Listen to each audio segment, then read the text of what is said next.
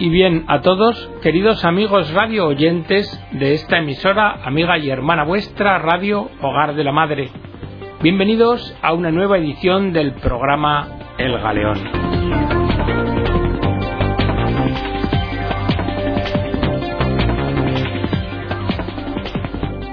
En el programa de hoy vamos a hablar de un sentimiento muy humano, la compasión la compasión considerada como sufrimiento de amor, y lo haremos con un artículo de Emmanuel Jousset.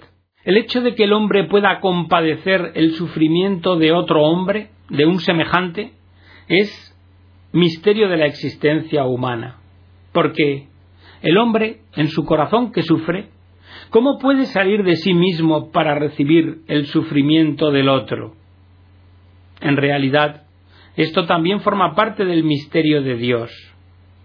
San Anselmo nos dice que se ve este misterio pero no se llega a penetrar, porque las personas discernimos por dónde fluye el río, pero no la fuente de la que nace.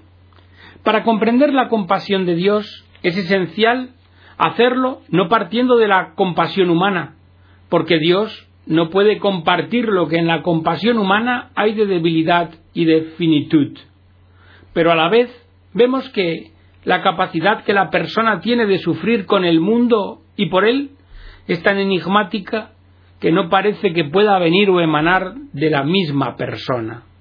Verdad es que sufrir por el otro es medida de lo humano, pero a la vez ningún hombre puede llevar por sí solo toda la miseria del mundo, ni soportar el sufrimiento del otro sin encerrarse en él mismo. ¿Acaso no es la compasión de Dios lo que nos libera de tener que responder por nosotros solos de la totalidad del mundo y a la vez lo que nos capacita para escuchar lo de insoportable del otro? Porque de esto parece que resulta que en la compasión está implicado el ser de Dios, el ser del hombre y su relación.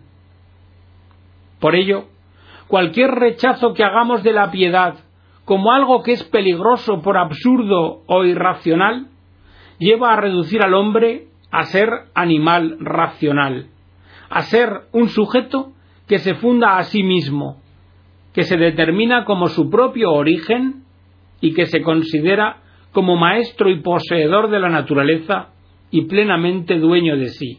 Para un hombre de esta forma, ninguna cosa buena externa se impone a la voluntad, sino que lo que de verdad importa es su propia voluntad humana.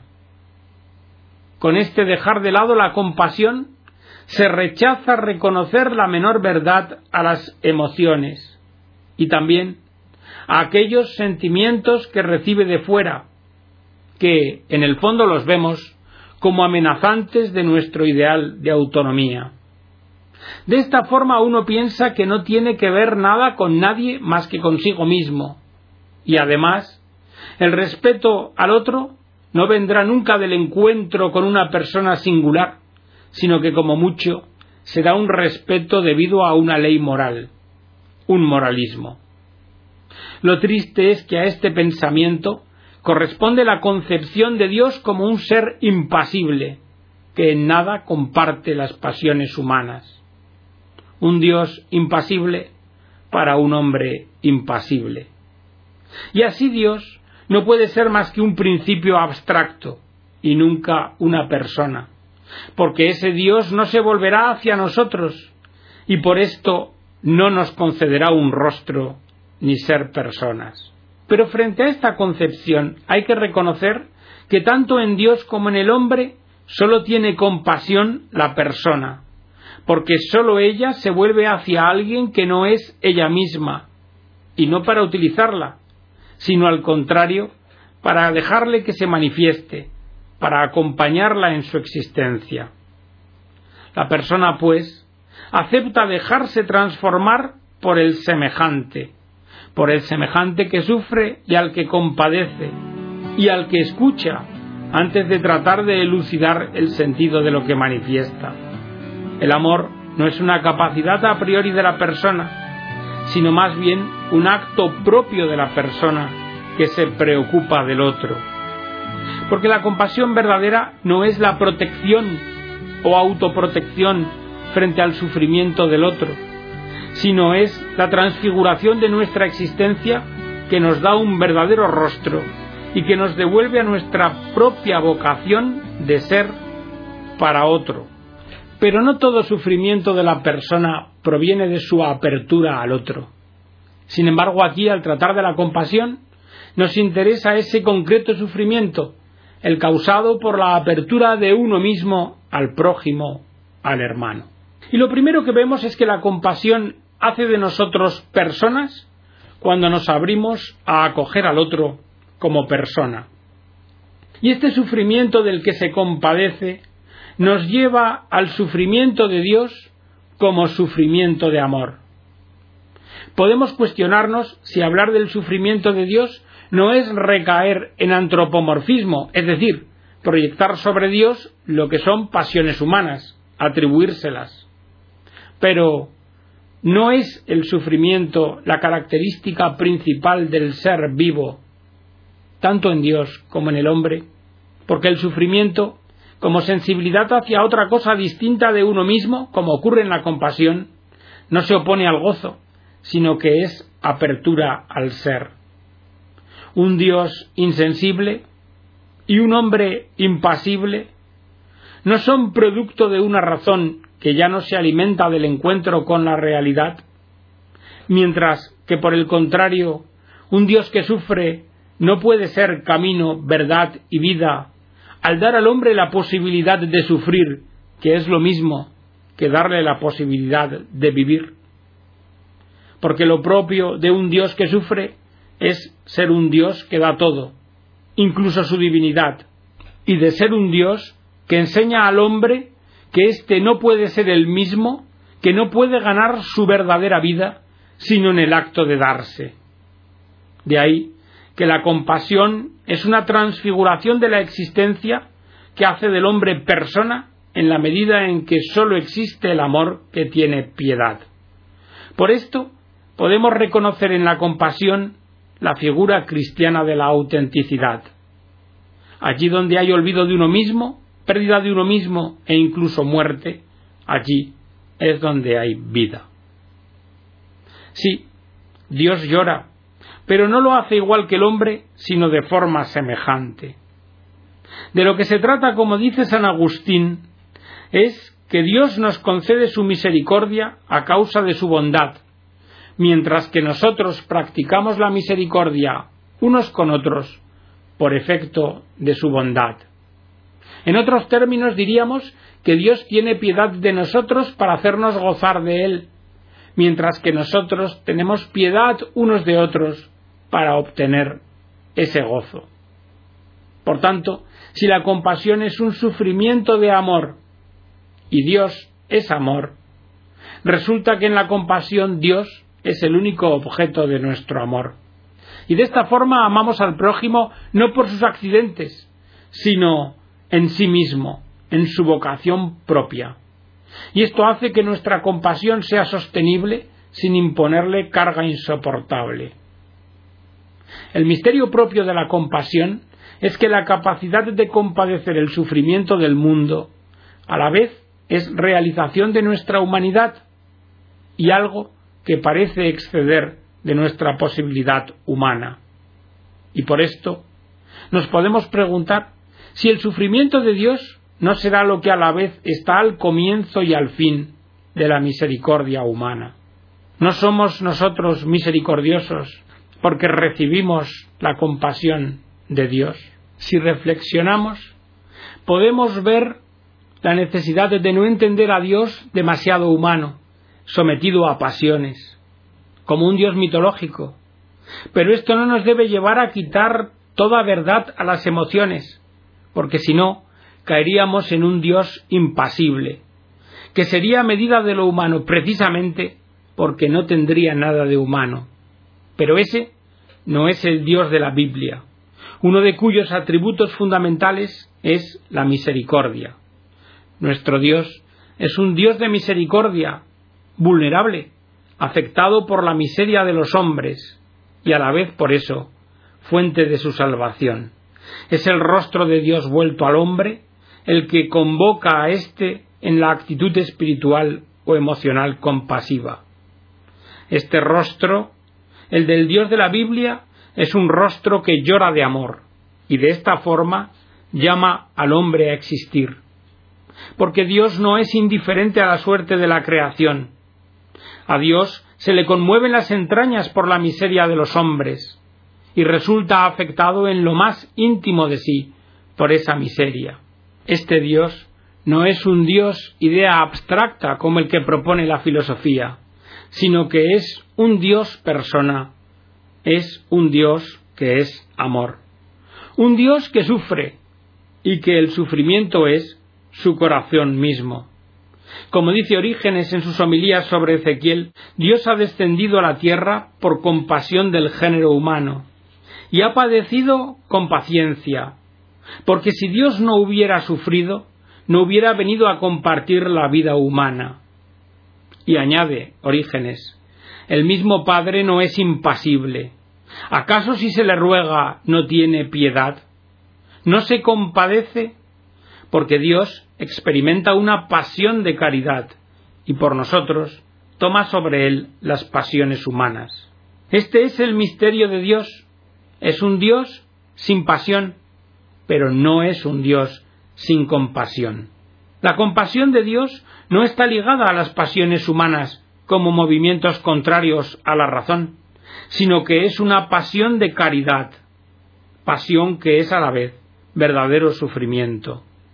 En Dios, alegría y tristeza y cólera son siempre manifestaciones de su esencia, amor. Y esta posibilidad de Dios es la que nos llama a nosotros, a las personas, y nos invita a terminar la creación. Este Dios sufre, lo que significa que se da y que se da por entero, incluso en su divinidad. Y este sufrimiento invita a la persona humana a aprender a sufrir este sufrimiento de amor. Al contrario de lo que ocurre con todo proyecto de insensibilidad e inmisericordia, que sólo trata de preservarnos en nuestro ser y de conservarnos en nuestra propia buena situación, de lo que se trata es de aprender a sufrir, es decir, de abrirse al mundo y de dar la vida por el mundo, en un sufrimiento que no está vinculado al pecado ni procede de una carencia o de un mal, sino que trata de llevar al mundo a su perfección. Nosotros diríamos que en la compasión, cuando compadezco, no soy yo el que sufre, sino que es el amor quien sufre en mí. Compadecer es verdad del sentir y también es don del Espíritu Santo que nos permite sufrir con el mundo, por un mundo que está pendiente de concluir. En esto podemos decir que sufrir de amor es también sufrir por aquel que sufre mal o por aquellos que no sufren.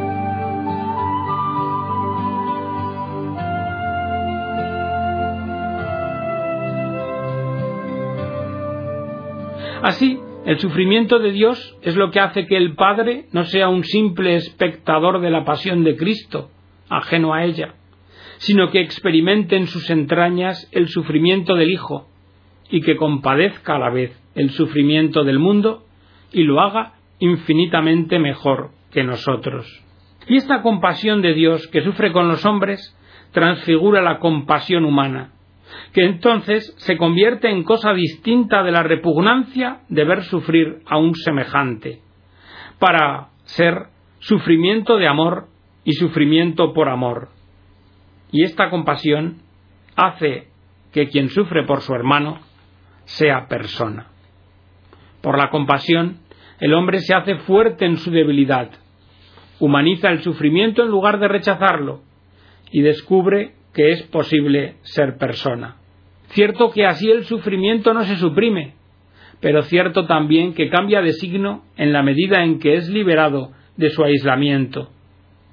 En la compasión, Dios hace que el sufrimiento del otro pueda ser recibido sin ser abolido, porque dejamos que el amor en nosotros arraigue en piedad. Y como dice San Agustín, ¿por qué ha llorado Cristo sino porque ha enseñado al hombre a llorar? Y es que Cristo no enseñó a ser impasible, sino que enseñó a llorar. Y por eso hay que llorar por los que lloran mal, o por los que no lloran, por causa del amor siempre. Respetando que también quien sufre puede transfigurar su sufrimiento en un sufrimiento por amor. Pero dentro de nuestra libertad podemos resistir el impulso o la gracia compasiva, porque el acto de convertirse en espectador desinteresado es el resultado de un acto propio de la voluntad. La piedad, por el contrario, es el acto por el que el sujeto se arranca de sí mismo desinteresándose de él, que a su pesar se vacía de sí mismo y de esta forma puede recibir lo que le adviene. Pero para ello hay que dar el consentimiento a aquello que nos embarga. Y la compasión de Dios es precisamente la que nos enseña a sentir, liberándonos de la sola afección de nosotros mismos.